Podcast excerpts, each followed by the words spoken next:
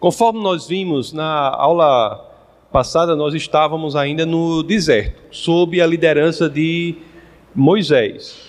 Então Moisés ele liderou o povo de Deus durante todo esse período no deserto, foi um grande líder na libertação da escravatura do Egito por todo o deserto. O líder, o grande líder foi Moisés. Mas Moisés nem aquela geração, né, que eu chamo assim geração de números, que é sobre ela que o livro de Números fala, essa geração ela não entra na terra prometida. Ela chegou quando os espias foram lá para a terra prometida, eles voltaram, os doze espias voltaram, e dez disseram assim: aquela terra é maravilhosa, mas não dá para a gente entrar ali. É como se dissesse assim: o plano de Deus é maravilhoso, mas a gente não tem capacidade de cumprir. Isso ensina muito para a gente hoje, né? Porque às vezes os planos de Deus para a nossa vida a gente acha são incríveis e a gente se acha impotente diante deles. E esse é o sentimento real mesmo, porque não somos nós, é o Senhor que faz, né? Então, mas eles não confiaram em Deus e chegaram a dizer assim, né? Melhor teria sido se tivéssemos ficado no Egito ou mesmo que morrêssemos aqui no deserto. E foi isso que ocorreu.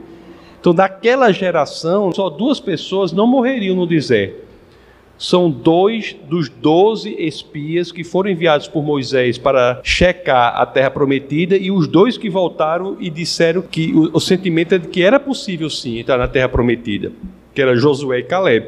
Então, o povo, a geração que nasce no deserto, que vai entrar na terra prometida, entra sob a liderança não mais de Moisés, mas vai ser a liderança agora de Josué. E nós vamos ver uma situação hoje interessante que Deus ele honra as promessas dele, Deus prospera. Então a geração que conheceu a prosperidade foi essa geração que nasceu no deserto e entrou em Canaã, geração que nasceu na dificuldade e Deus abençoou sobremaneira.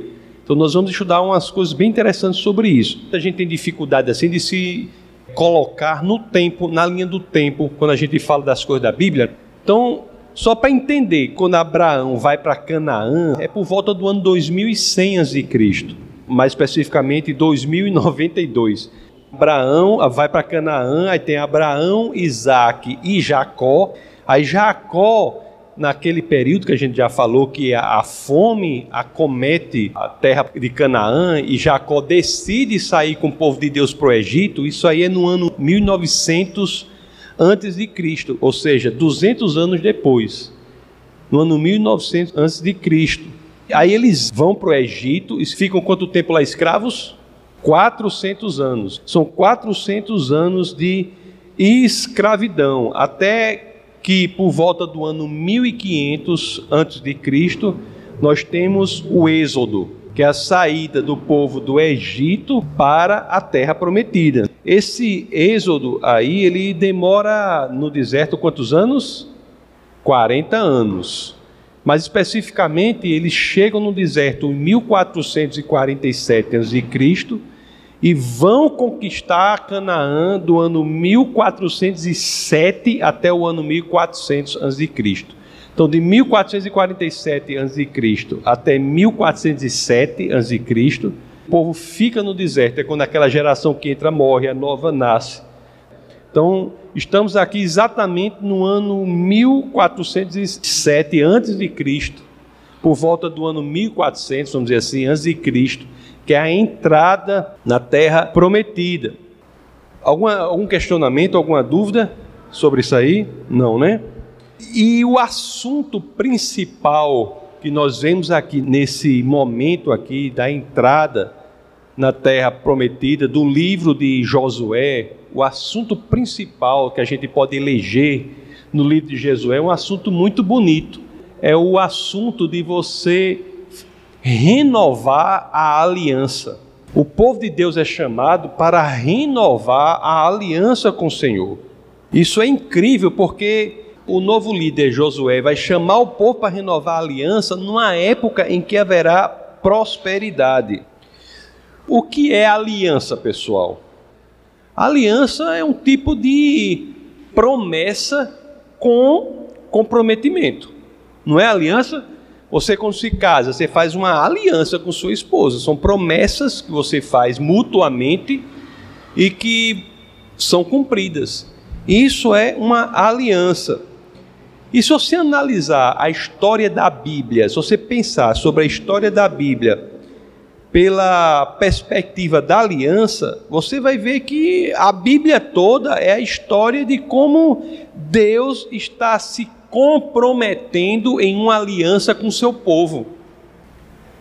A história da Bíblia toda tem esse viés que é como Deus está se comprometendo em aliança com o seu povo. Então, são vários comprometimentos do Senhor com o seu povo. O Senhor faz alianças com o seu povo e o povo muitas vezes quebra essas alianças. O Senhor não. O Senhor é fiel. Mas o povo quebra muitas alianças. Vocês podem pensar assim: qual é a primeira aliança que nós vemos na Bíblia? Vocês já pensaram sobre isso? Qual é a primeira aliança que nós vemos na Bíblia do Senhor com o seu povo? É, está em Gênesis, sim. Mas é aliança, qual é a aliança? É a aliança que ele faz com Noé. Lá em Gênesis capítulo 6, verso 18, a escritura diz assim, ó: Contigo, porém, estabelecerei a minha aliança. Entrarás na arca tu e teus filhos, e tua mulher e as mulheres de teus filhos. Então a primeira aliança é essa, né? A aliança que ele faz com Noé de que aquelas pessoas seriam salvas do julgamento de Deus, seriam salvas do dilúvio. Acaba que são quantas pessoas ao final?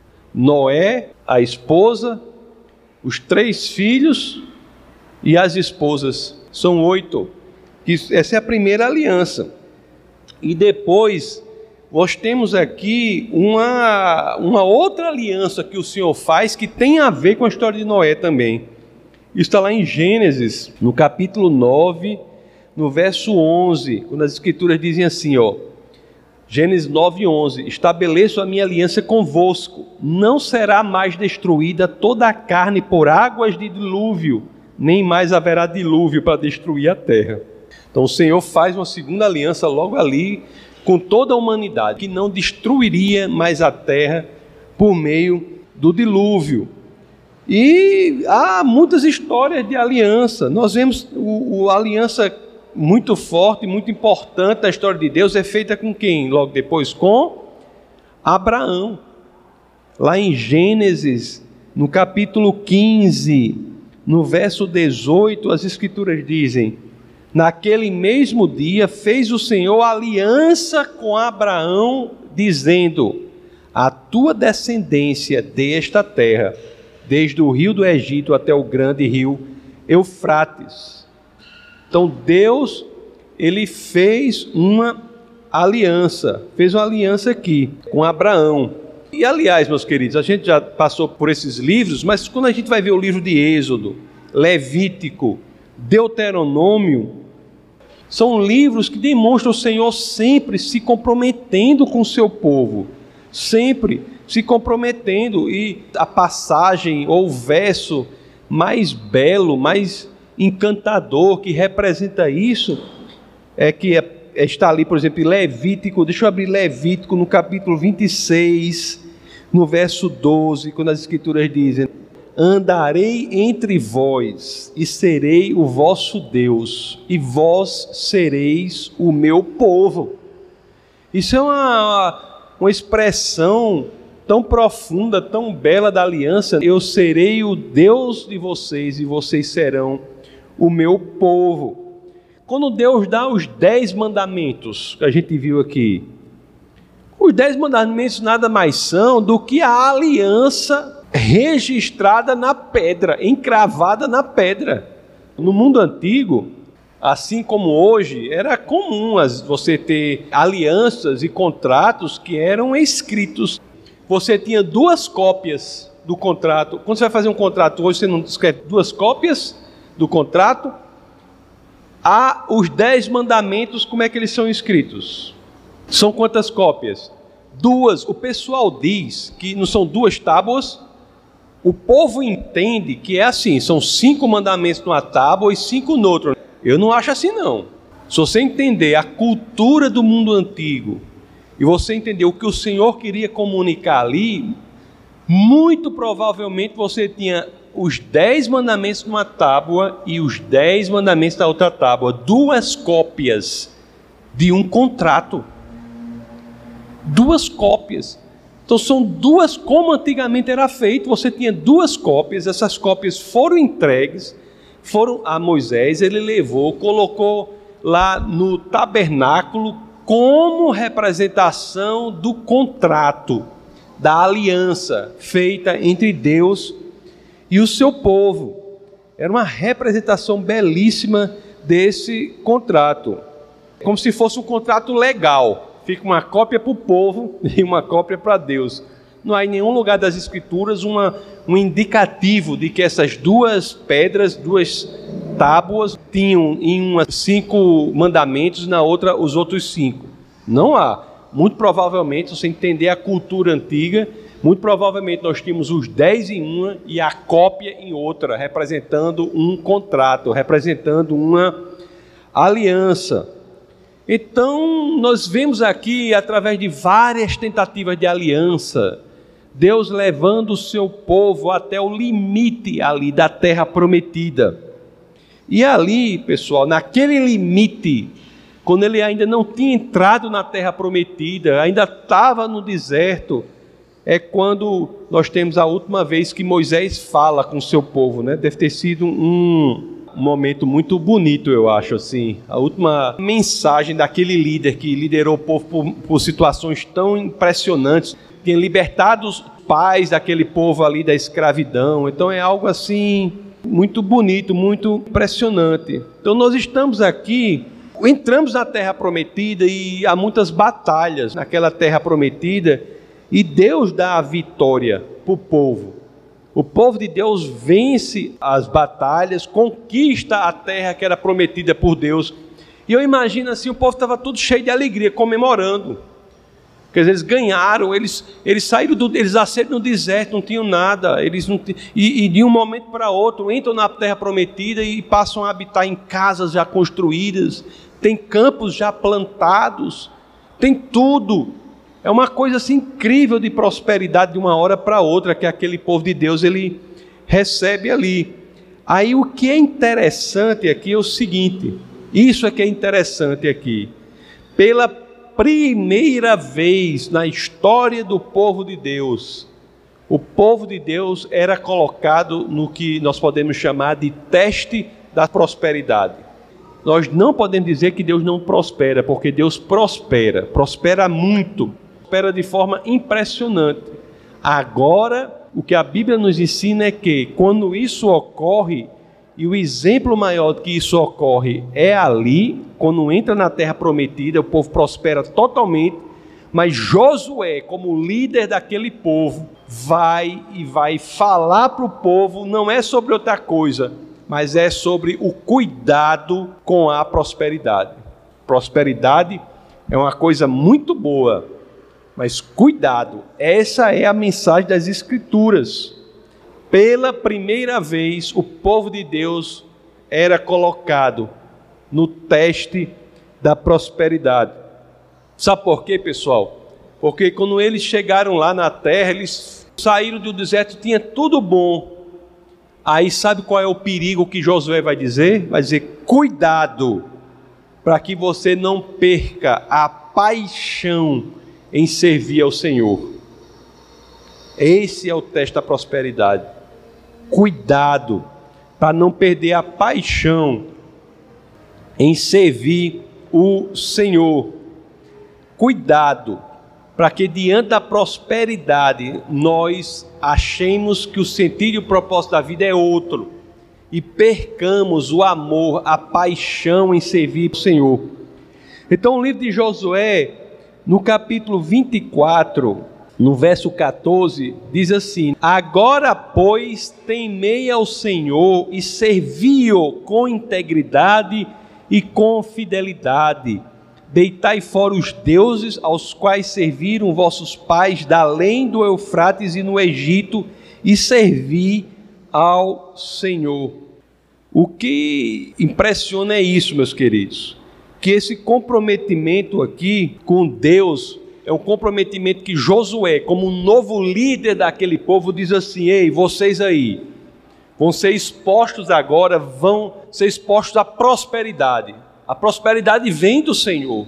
Foi o Senhor que deu a prosperidade para vocês, porque vocês entraram na terra que era prometida pelo Senhor. Ele não diz isso, mas devia, podia ter dito, da qual não deviam nem ter saído na época lá de, de Jacó. Devia nem ter saído na época de Jacó. Mas vocês saíram há, há 440 anos antes. Deviam nem ter saído mas vocês saíram. Mas Deus está cumprindo a promessa. Vocês estão prosperando por conta do Senhor. A prosperidade vem de mim, o Senhor diz, né? Está aqui. Mas cuidado, cuidado. Com a prosperidade vem o desafio de que a gente não perca a paixão de servir ao Senhor. Essa mensagem aqui é incrível. Porque o primeiro comprometimento de todos nós, pessoal, é só um: é fazer aquilo que o Senhor quer que nós façamos. E quando somos expostos à prosperidade, isso se coloca em xeque. Esta é a mensagem. Não é que a prosperidade seja ruim. Está entendendo o que eu estou dizendo, né? É que nós temos que buscar nas Escrituras o que elas nos ensinam sobre prosperar.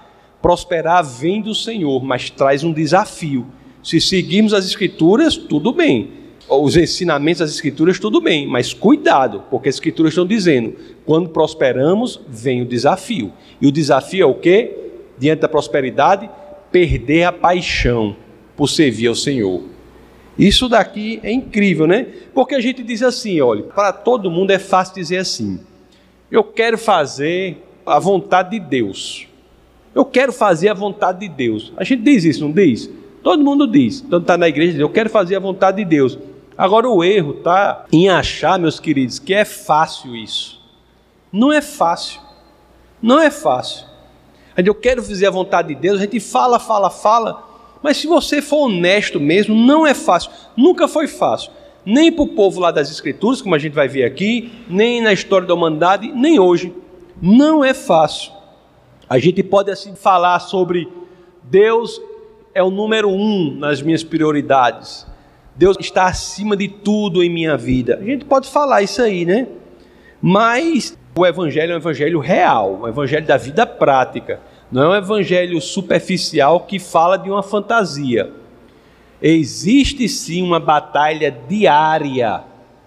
Existe sim uma batalha cotidiana de você colocar isto em prática em cada momento da sua vida.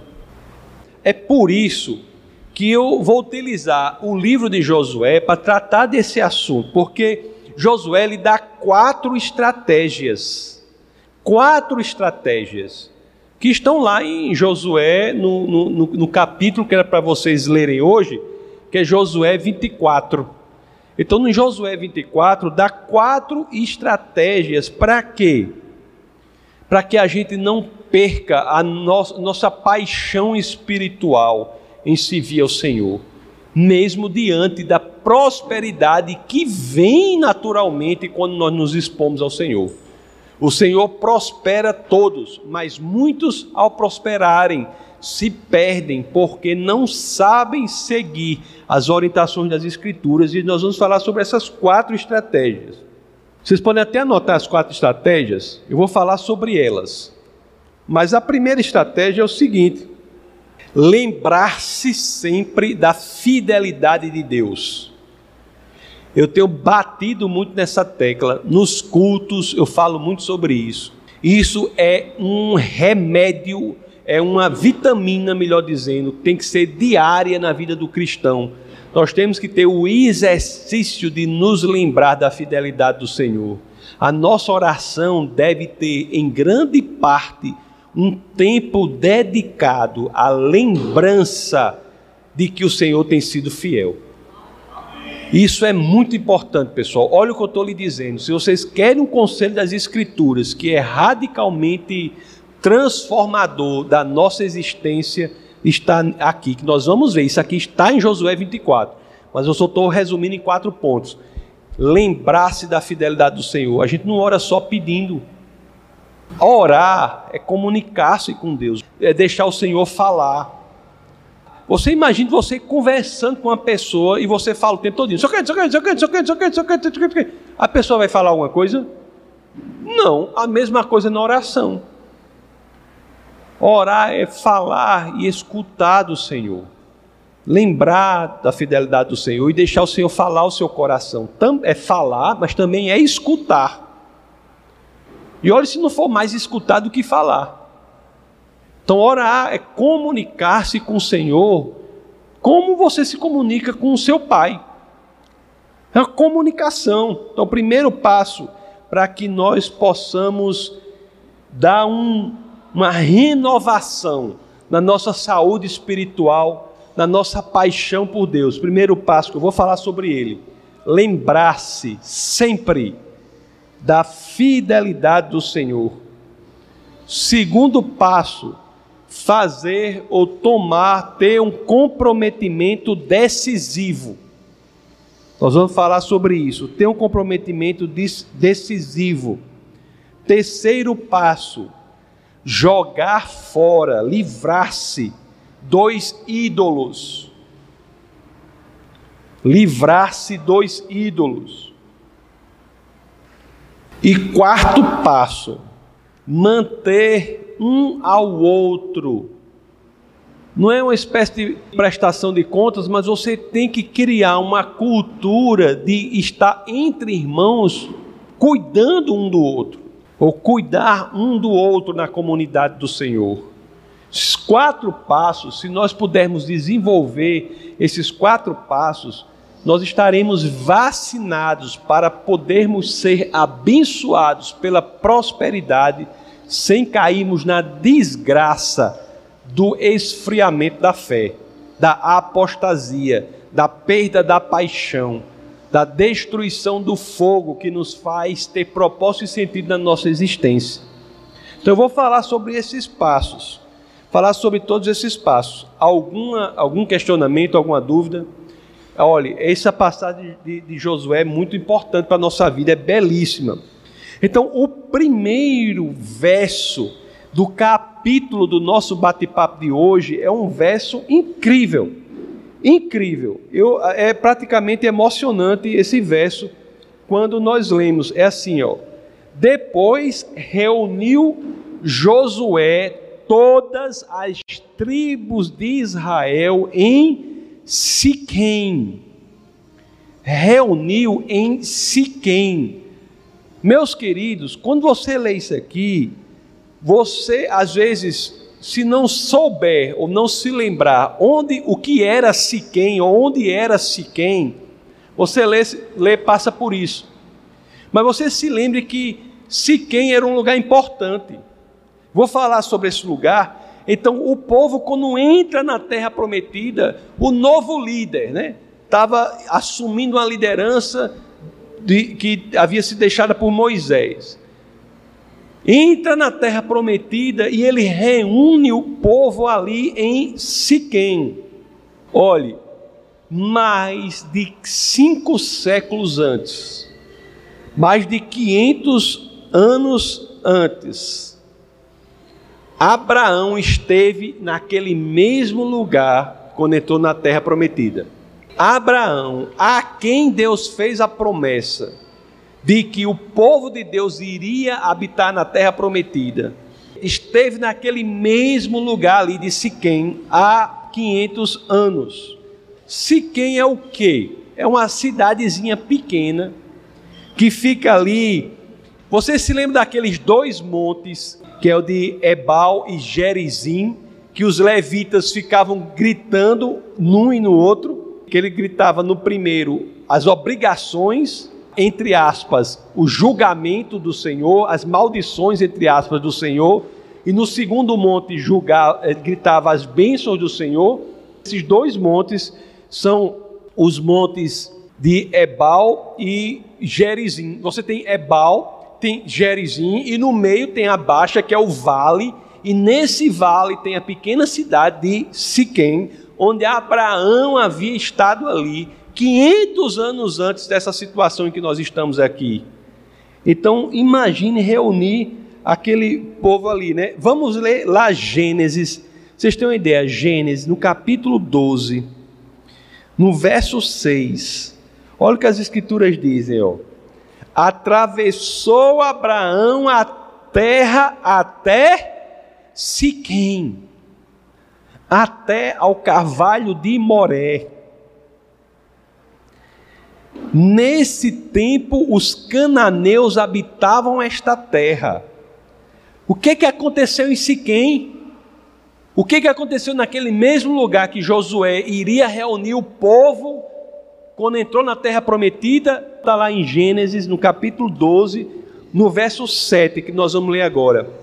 Que os seis diz: Atravessou Abraão a terra até Siquém, até o carvalho de Moré. Nesse tempo os cananeus habitavam essa terra. Aí o verso 7. Olha o que aconteceu ali, 500 anos antes da situação que nós estamos estudando hoje apareceu o Senhor a Abraão e lhe disse: Darei à tua descendência esta terra. Olhe só que coisa impressionante, pessoal, porque as escrituras são belíssimas demais. 500 anos depois, em Siquém, naquele mesmo lugar, Josué deve ter dito: Foi aqui, aqui nesse mesmo lugar, cinco séculos antes, que o Senhor apareceu a Abraão e fez essa promessa que vocês estão desfrutando dela agora. O Senhor é fiel. Olhe só, se quem foi ali mesmo, naquele mesmo lugar, você tinha uma promessa feita a Abraão, e ali estava Josué com dois milhões de pessoas falando e dizendo: O Senhor é fiel. Eu não sei se vocês conseguem ver, mas olhe só, ah, olhe só que, que emoção esse povo devia estar sentindo, pessoal. Olhe só que emoção em ver o cumprimento da palavra do Senhor. Cumprimento, né? E eles estavam ali no vale, olhava para aquelas árvores, as grandes árvores de Siquém, olhava para aquelas árvores ali e podia dizer assim: Você está vendo essas árvores aí? Foi ali, no meio das árvores, que o Senhor apareceu a Abraão e fez a promessa que está sendo cumprida hoje. Isso é uma coisa incrível, né? Deus é um Deus que cumpre a sua palavra. O mesmo ponto em que Abraão havia estado Abraão não havia ido para a terra prometida. Abraão morou na terra prometida. E Isaac passou a vida toda lá.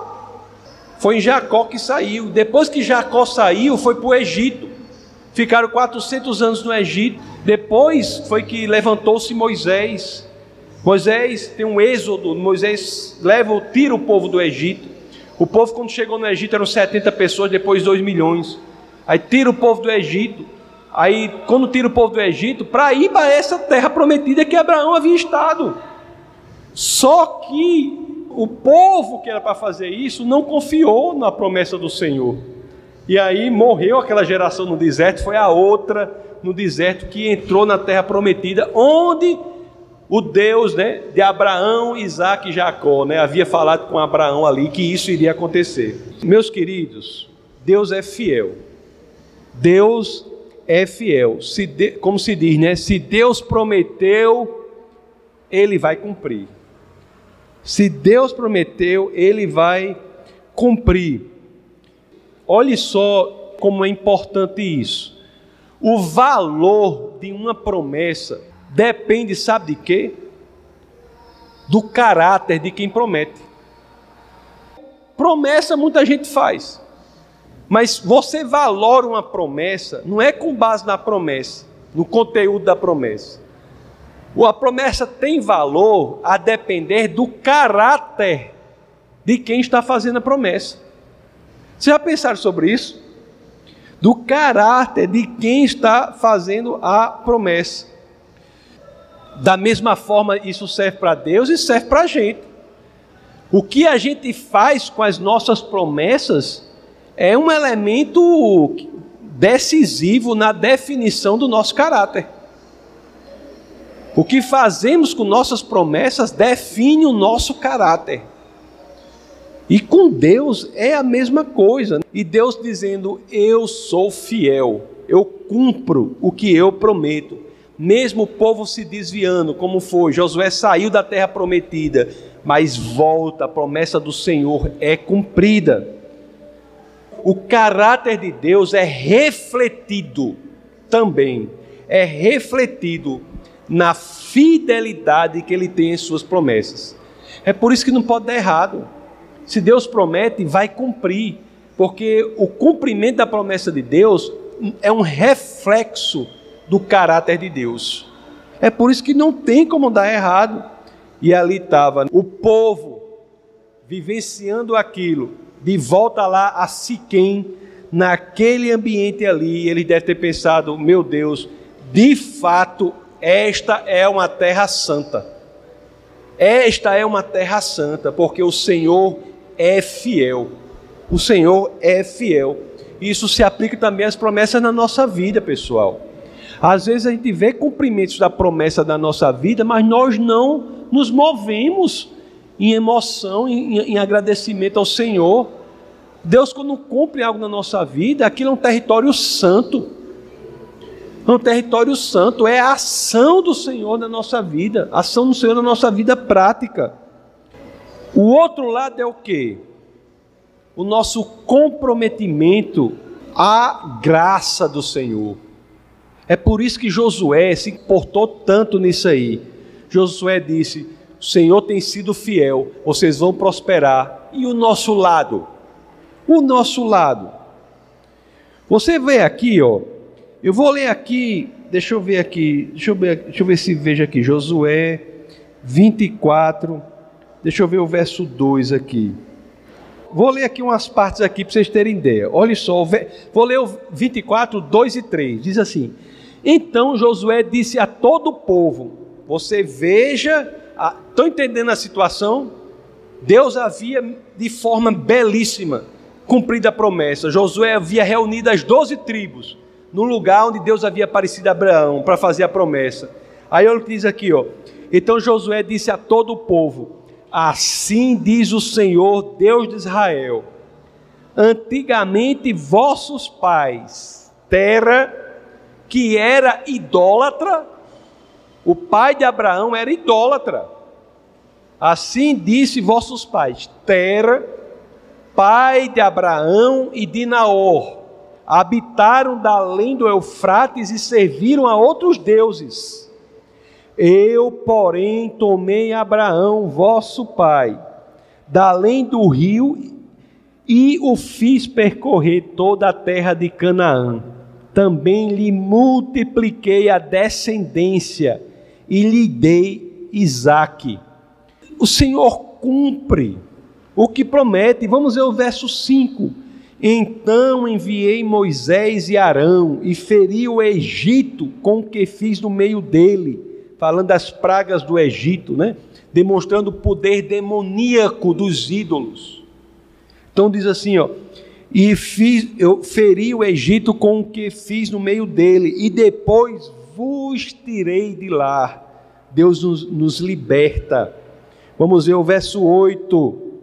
Daí eu vos trouxe a terra dos amorreus, que habitavam da além do Jordão, os quais pelejaram contra vós outros, porém os entreguei nas vossas mãos, e possuístes a sua terra, e os destruí diante de vós.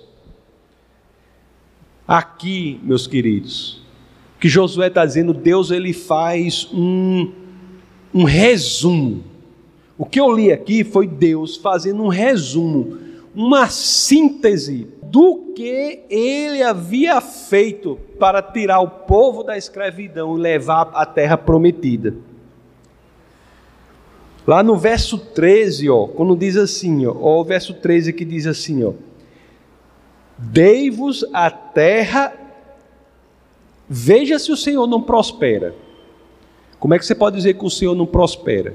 Olhe só, Dei-vos a terra em que não trabalhastes, e cidades que não edificastes, e habitais nelas, comeis das vinhas e dos olivais que não plantastes. O que é que Josué está dizendo assim? Rapaz, o que o Senhor fez com a gente? Vocês não estão vendo, não? O que o Senhor fez com a gente? Estão vendo, não? Prosperidade. Prosperidade sem medida. Agora Josué vai, vai bater no ponto. Cuidado.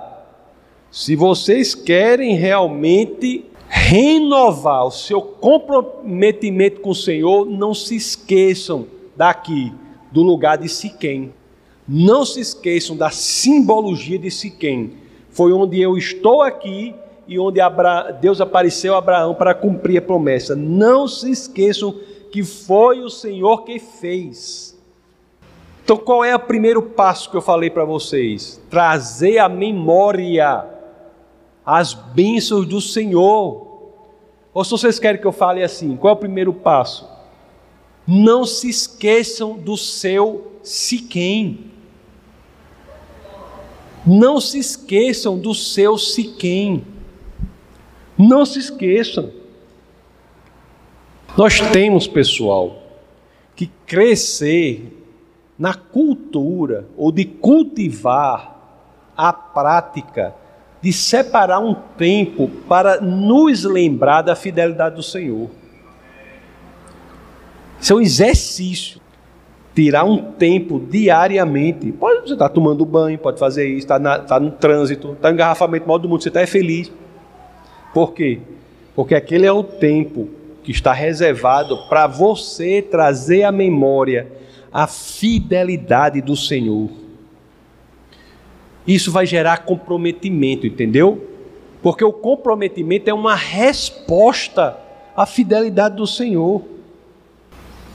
Olha, pessoal, você vê uma, um espírito, um espírito apaixonado verdadeiramente por Deus, um espírito apaixonado por Deus, pode ter certeza, é um espírito cuja mente tem a prática de relembrar a fidelidade do Senhor.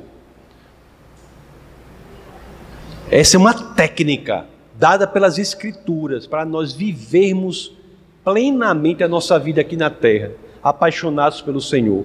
É uma técnica, é uma técnica prática que você coloca em prática depende de você.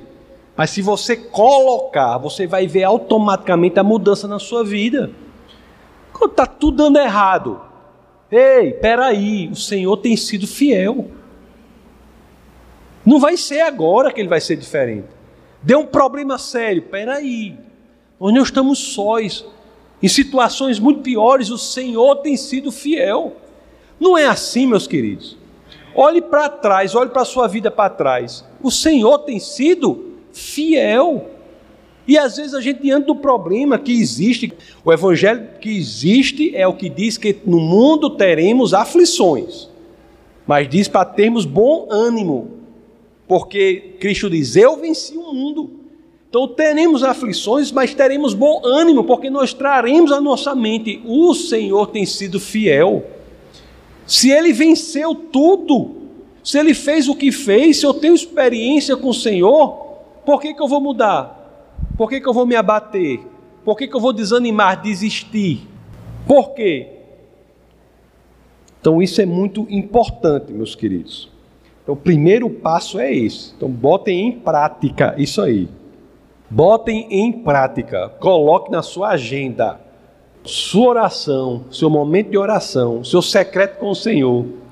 Tem que ter um momento importante de trazer à memória a fidelidade do Senhor. Faça isso todo dia. E depois você me diz.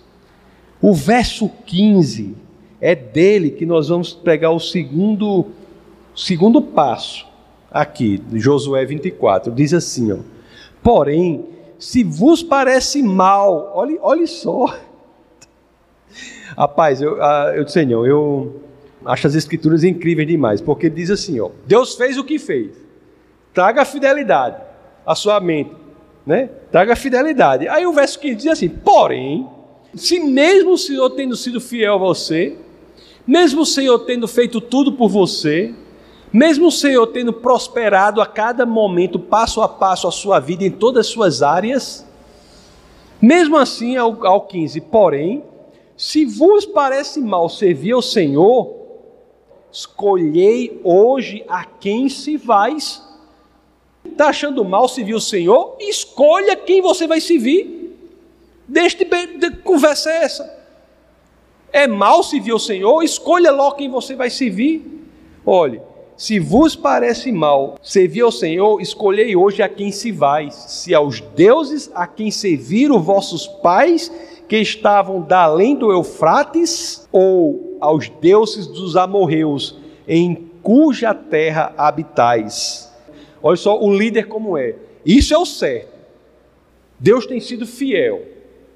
E a nossa resposta é comprometimento com o Senhor. Mas se vocês não pensam assim, se apesar da fidelidade do Senhor, você não acha que deve servir a Ele, escolha quem você deve servir. Escolha, ainda diz assim: vá servir aos deuses pagãos lá dos antepassados de Terá, ou então aos deuses do paganismo dessa terra que encontramos aqui, o Deus da cultura. Escolha um Deus dessa cultura. Aí ele termina assim: Eu e minha casa serviremos ao Senhor. Eu sei o que é certo, Josué dizendo, estou dizendo o que é certo, isso é que é para ser feito, mas eu não sou vocês. O líder pode dominar? Não pode. Eu não sou vocês, esse é o certo, está aqui o caminho das Escrituras, mas não quer, decida logo a que Deus você quer servir e vá em frente. Se lhe parece mal, vá em frente. Eu e minha casa serviremos ao Senhor. Isso é incrível, não é? Isso aqui é incrível. Ele se dirigia ao povo que estava diante da prosperidade e tinha muita dificuldade de se comprometer com Deus. Uma coisa interessante aqui é o seguinte: o argumento qual é de Josué? O argumento é assim: se você não quer servir a Deus, deixe claro na sua cabeça o Deus a quem você está servindo. Se você não quer servir a Deus, não se engane. Deixe claro na sua cabeça qual é o Deus que você está servindo. Uma das perguntas que a gente faz muito é assim, né? Você quer servir ao Senhor? Essa não é a pergunta mais profunda, não. A pergunta não é assim, você quer servir ao Senhor? Essa não é a pergunta mais profunda, não. A pergunta, a questão principal não é se você quer servir ao Senhor. A questão principal é qual o Deus que você está servindo agora. Não é que você esteja no campo neutro e vá decidir, ah, eu vou, eu vou servir a Deus ou não. Peraí, deixa eu estar na calculadora. Não. A pergunta principal é: você não quer servir ao Senhor, que é o, que é o Deus dos deuses, que é o Deus verdadeiro, o Deus que demonstra que todos os outros deuses são são de força demoníaca, você não quer servir ao Deus que tem sido fiel por você, o Deus que lhe prospera, o Deus que faz com que você tenha tudo, não quer, então tenha clareza a que Deus você está servindo. E se você não tiver clareza, Josué já dá as alternativas lá, né? De alternativa, né? Os deuses dos amorreus, os deuses lá do, do, do, dos antepassados. Tenha clareza. Antes de, de Abraão, ele conhecer o Deus vivo, né, o Deus verdadeiro, ele estava adorando ídolos, lá na Mesopotâmia, estava adorando ídolos. E naquela situação lá, pessoal, quem era Abraão? Era um idólatra. Abraão era um idólatra. Mas é a essa pessoa que Deus se apresenta e diz: por meio de você, da, da sua descendência, eu abençoarei todas as famílias do mundo. Todas as famílias do mundo. Olhe só um comprometimento de Abraão, simplesmente em identificar o que ele queria e se viu Deus verdadeiro. O que, quem é Abraão hoje? Abraão é um caminho, um canal para a bênção de todos nós. O descendente de Abraão, por meio de quem nós somos abençoados, é o próprio Jesus. É por isso que lá no Evangelho de Mateus, logo no comecinho, você tem a descrição, deixa eu abrir aqui, Mateus 1 e 1 diz assim, ó, livro da genealogia de Jesus Cristo, filho de Davi, filho de Abraão. A primeira informação que nós temos da vida de Jesus é que ele é filho de Abraão. Quer dizer o que é isso? Ele é o descendente de Abraão, por meio do qual todas as nações foram abençoadas. O povo acha que é Isaac. É Jesus, está aqui em Mateus. Aí ele diz: filho de Davi. Por que filho de Davi? Porque é o descendente de Davi que fará um templo que nunca será destruído, porque o que Salomão fez foi destruído. Você pode pensar assim, mas hoje em dia, eu não conheço nenhum amigo meu que diz que quer seguir, seguir os deuses dos amorreus. Mas essa questão é muito importante para hoje em dia, porque não são esses deuses, mas quais os deuses que muitas vezes nós somos tentados a colocar no lugar do, do Deus único e verdadeiro, do Deus vivo. Muitas vezes nós somos tentados mesmo, né? É como eu disse para vocês, é uma prática diária, porque muitas vezes nós somos tentados a, a, a nos colocar no lugar de Deus, a colocar o nosso sucesso no lugar de Deus, a colocar o nosso prazer no lugar de Deus, a colocar o nosso conforto no lugar de Deus.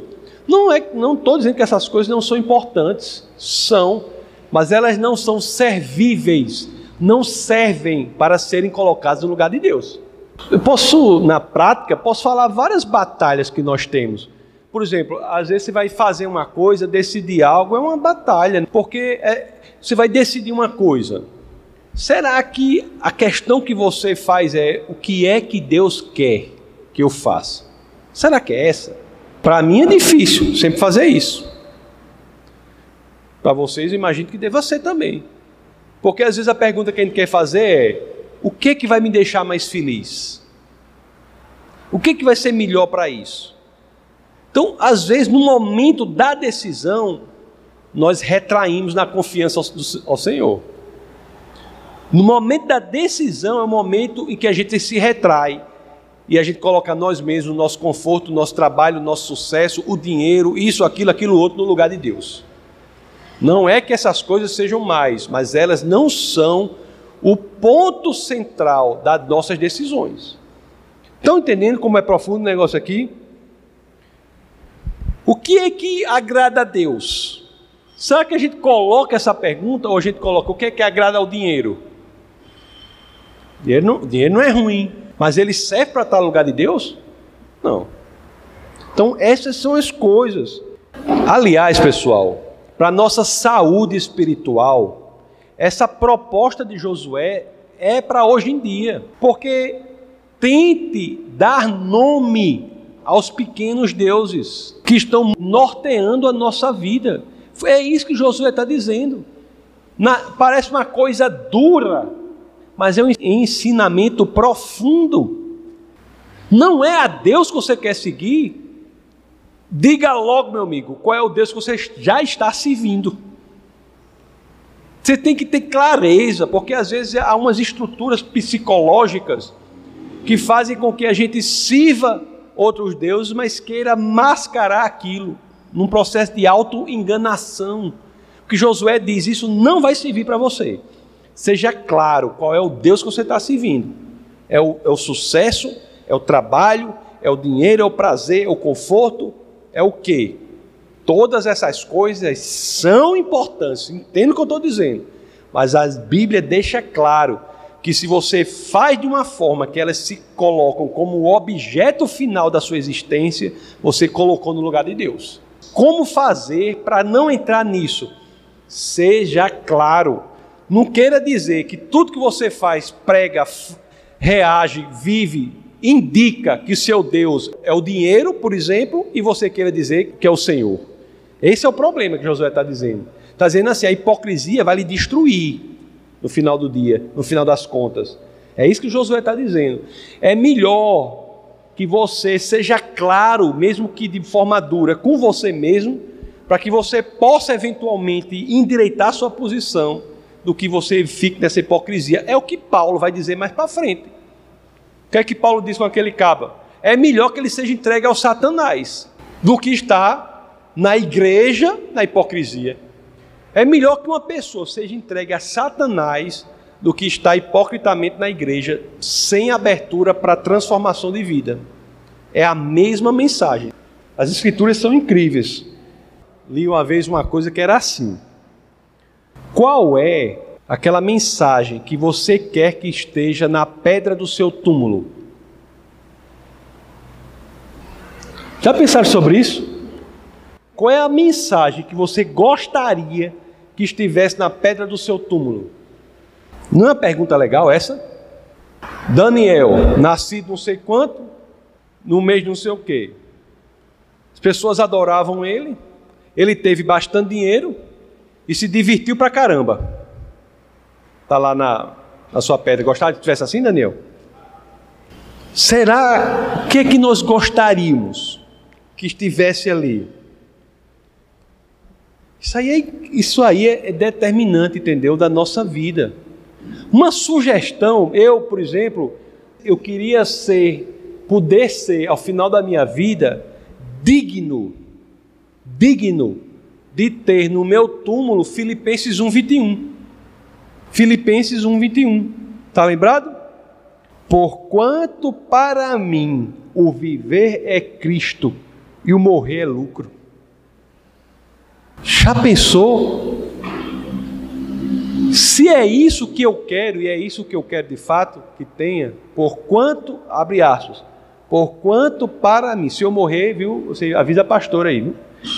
Por quanto para mim o viver é Cristo e o morrer é lucro, fecha aspas, Filipenses 1, 21, basta isso aí. Só isso. Se eu quero isso, eu tenho que trabalhar para ser digno disso. Agora, se você disser, não, eu quero dizer assim, fulano de tal, teve dinheiro, teve amigos e ria para valer. Ó, eu falei alguma coisa ruim? Não, ter dinheiro, ter amigos, ser feliz, não é coisa ruim não, coisa boa. Mas será que é isso a força motriz da nossa existência? Será que é? Por isso que Josué, ele confronta o povo com uma decisão, para tomar uma decisão, e é isso que a palavra nos confronta também, entendeu? A palavra nos confronta para isso. Se você não vai servir o Senhor com toda a sua alma, coração, entendimento, você não vai servir o Senhor, seja claro sobre o que está no lugar ali. Seja claro. Né? Ele diz: Porque eu e minha casa, lá, lá em, em é, livro de Josué, capítulo 24, a segunda parte do verso 15: Porque eu e minha casa serviremos ao Senhor. Isso é coisa forte demais, pessoal. Agora, entenda essa passagem, né? Porque às vezes as pessoas não entendem, leem, falam que isso é uma coisa assim, lavando as mãos. Não. Às vezes é uma, é, é uma maneira que as escrituras dizem para tentar resgatar a pessoa. Às vezes você resgata a pessoa assim, dizendo: olhe de forma honesta as alternativas que você tem, porque se você olhar honestamente, eu lhe garanto, você vai escolher servir o Senhor. Terceiro passo. Então nós vimos aí dois passos já, né? Vimos dois passos. Terceiro passo, que é o de você lançar fora, se livrar dos ídolos. Lá no versos 16 e 17, Josué, Josué 24. Eu vou ler 16 a 18. Diz assim: Então respondeu o povo e disse: Longe de nós o, o abandonarmos o Senhor para servirmos a outros deuses. Isso foi a resposta do povo, viu? Olha só como é interessante.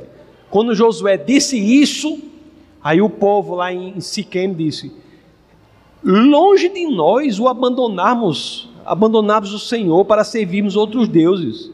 Porque o Senhor, o nosso Deus, Ele é quem nos fez subir, a nós e os nossos pais, da terra do Egito, da casa da escravidão, quem fez esses grandes sinais aos nossos olhos e nos guardou por todo o caminho em que andamos e entre todos os povos pe pelo meio dos quais passamos. Vamos ler o 18 O Senhor expulsou diante de nós todas estas gentes, até o amorreu, morador da terra. Portanto, nós também serviremos ao Senhor, pois Ele é o nosso Deus. Resposta maravilhosa do povo, né?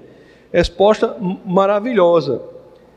O que nós lemos no verso seguinte é impressionante. Olha o que Josué diz. Josué 24, 19. Então Josué disse: Não podereis servir ao Senhor, porquanto é Deus santo, Deus zeloso, que não perdoará a vossa transgressão, nem os vossos pecados. E agora, como entender isso aqui? Como entender isso? No verso 21, o povo, diante dessa resposta de Josué, o povo se sentiu ofendido. Olha o que o verso 21 diz. Então disse o povo a Josué: Não, antes serviremos ao Senhor. Aí o verso 23 explica tudo. Que é quando Josué responde, diz assim no verso 23: Ah, é assim? É assim? Vocês vão servir o Senhor?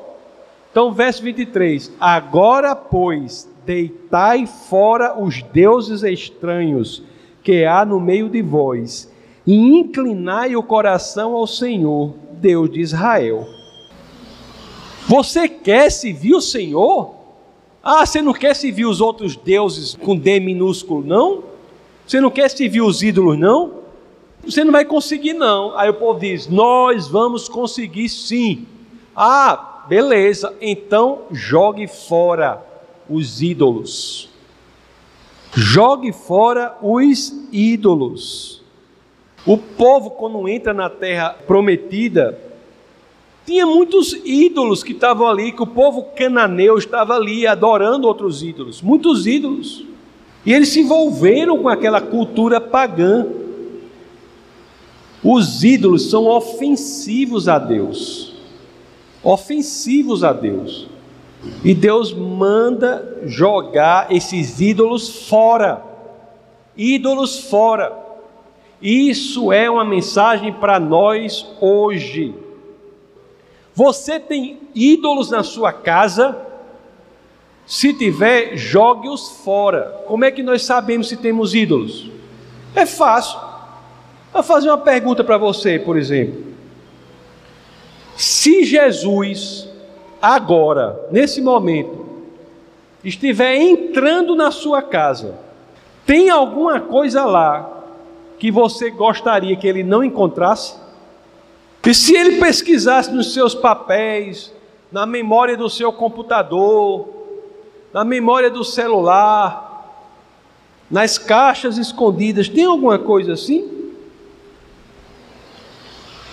Se tem algo na nossa vida, na nossa existência, na nossa casa, no nosso modo de ser, a que estamos servindo e nós não gostaríamos que Jesus visse aquilo, jogue fora os seus ídolos. Josué era um profeta. Ele falava com a autoridade de um profeta. Profeta verdadeiro, porque hoje em dia tem muito profeta que só faz elogio. Às vezes tem igreja que chama um profeta. O profeta se senta sempre nessas cadeiras daqui, no meio do culto se levanta e começa a falar coisa boa para o pastor eu vejo tempo de multiplicação, eu vejo tempo de colheita, eu vejo tempo de abundância. Pode acontecer? Pode, mas só existe profeta assim. Porque os profetas do Antigo Testamento, eles lidavam com os problemas. Eles lidavam com os problemas. É verdade que este papel de, que Josué faz hoje é do Espírito Santo. Mas se você vai falar por Deus, ele não é só só ver coisa maravilhosa, tem nada para lidar, para melhorar, para consertar. Então Josué falava aqui com autoridade do profeta. Está dizendo assim: você quer servir o Senhor? Então deixa eu deixar claro para você. Você não vai conseguir servir o Senhor se você não se livrar daquilo que é ofensivo a Ele. Como você quer servir o Senhor se você não se livra do que é ofensivo ao Senhor? Deus, ele é muito gracioso. Ele é bom.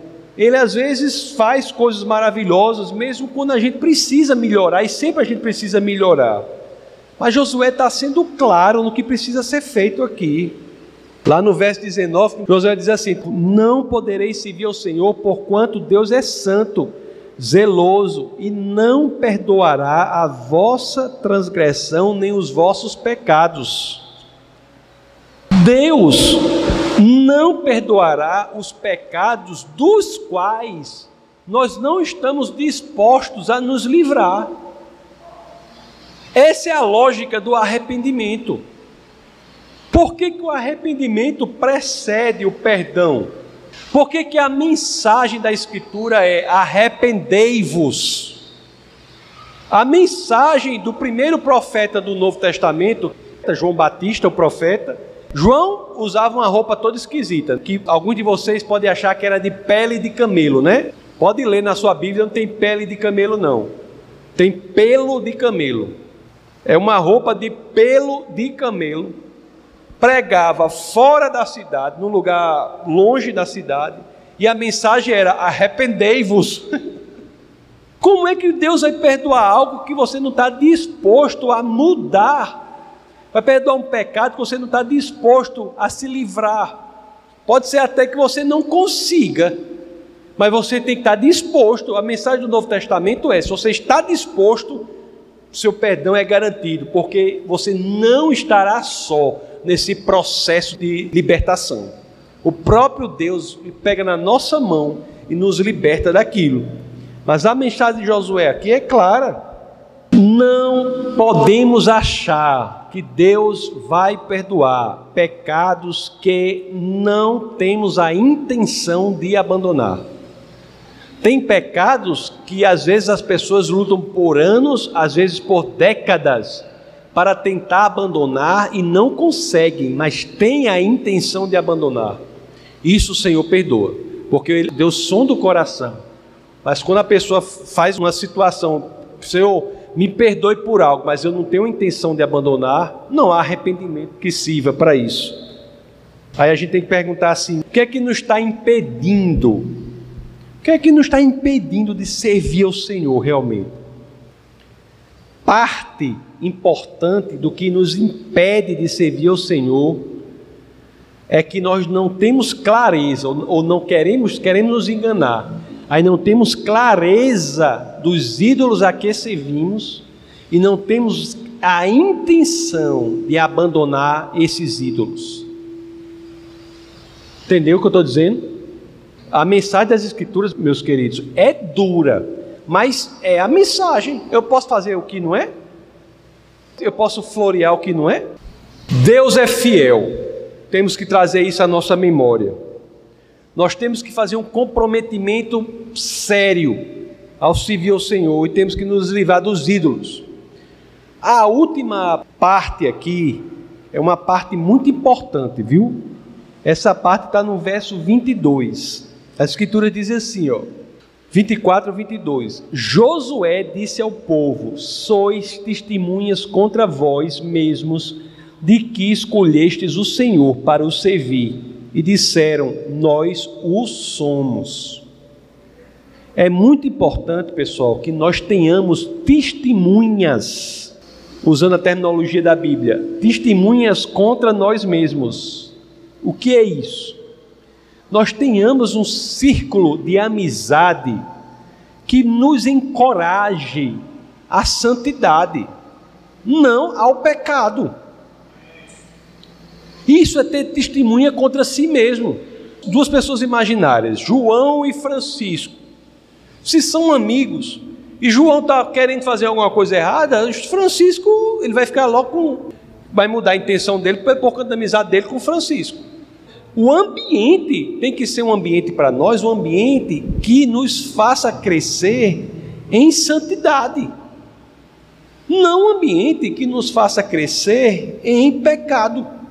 Então, olhe aqui a mensagem que já está aqui em Josué. Olha quando ele diz, ó. Isso está lá no 22.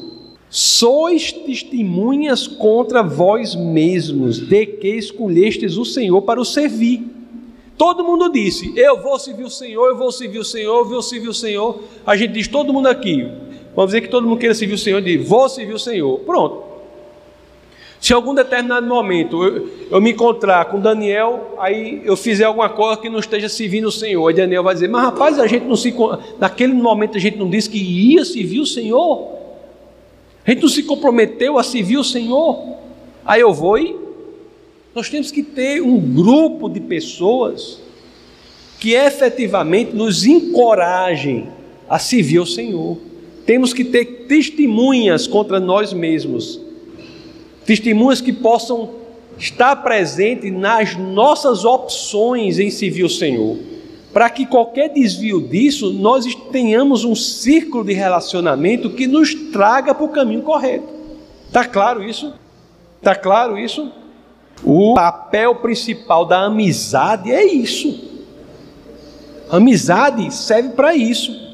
Não quer dizer que você não vai se relacionar com ninguém profissionalmente, você não vai ter contato. Todos temos de ter pessoas que tenham abertura para falar verdadeiramente em nossa vida. A amizade verdadeira serve para isso, pessoas que possam falar na sua vida positivamente. Porque se você abrir esse círculo para quem é do mundo, você está se colocando numa situação altamente complicada. Porque o que vem de lá são coisas contrárias à vontade do Senhor. Então, nós, quanto comunidade, povo de Deus, as Escrituras nos ensinam para que nós sejamos responsáveis uns pelos outros. Isso é muito sutil. O que é ser responsável um pelo outro? O que é? Se você via a pessoa incorrendo num caminho errado, não fecha os olhos, não. Vá lá e ajude. Não é vá lá e julgue, não. Vá lá e ajude. Ajude. Rapaz, o que é que está havendo? Vamos não sei o quê. Às vezes a sua própria presença constrange o outro de continuar no caminho errado. A delicadeza está aí. Não é ir e julgar, é empurrar mais para baixo, pisar em cima. Não.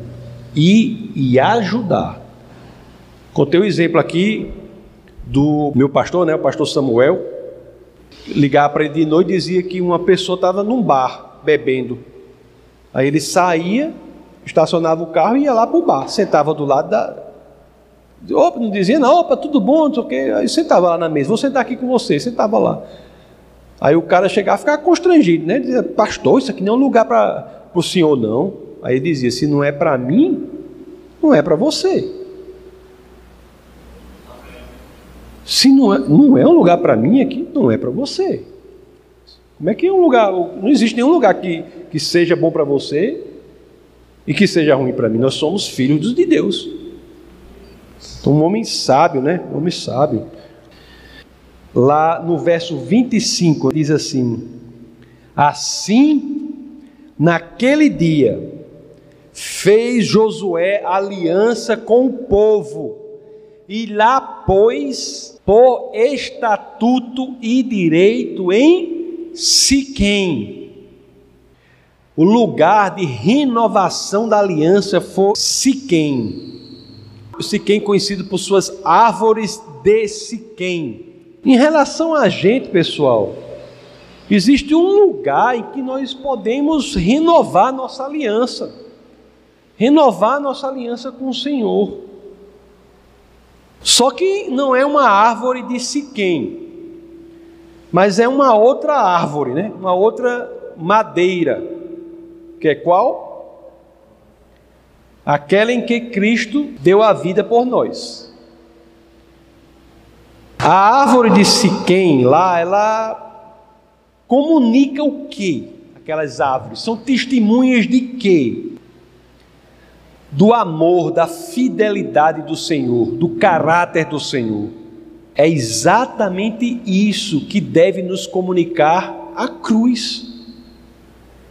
Por isso que quando nós vamos à cruz, quando nós nos entregamos, nos ajoelhamos perante a cruz do Senhor, é que nós fazemos esse compromisso com Deus, compromisso de verdadeiramente lançar fora todos os ídolos e dizer ao Senhor assim: Eu faço um comprometimento decisivo com você, Senhor. Todas as suas promessas, Deus é fiel. E isso nos informa sobre o sinal, o sintoma da nossa maturidade espiritual. Deus é fiel em Suas promessas para nós. Você sabe quando é que sabemos que alguém é espiritualmente maduro? Quando é a pessoa é também fiel às suas promessas perante o Senhor. Este é um sinal perfeito de maturidade espiritual. A fidelidade da pessoa às promessas feitas ao Senhor. Assim como o Senhor é fiel às promessas que faz ao seu povo.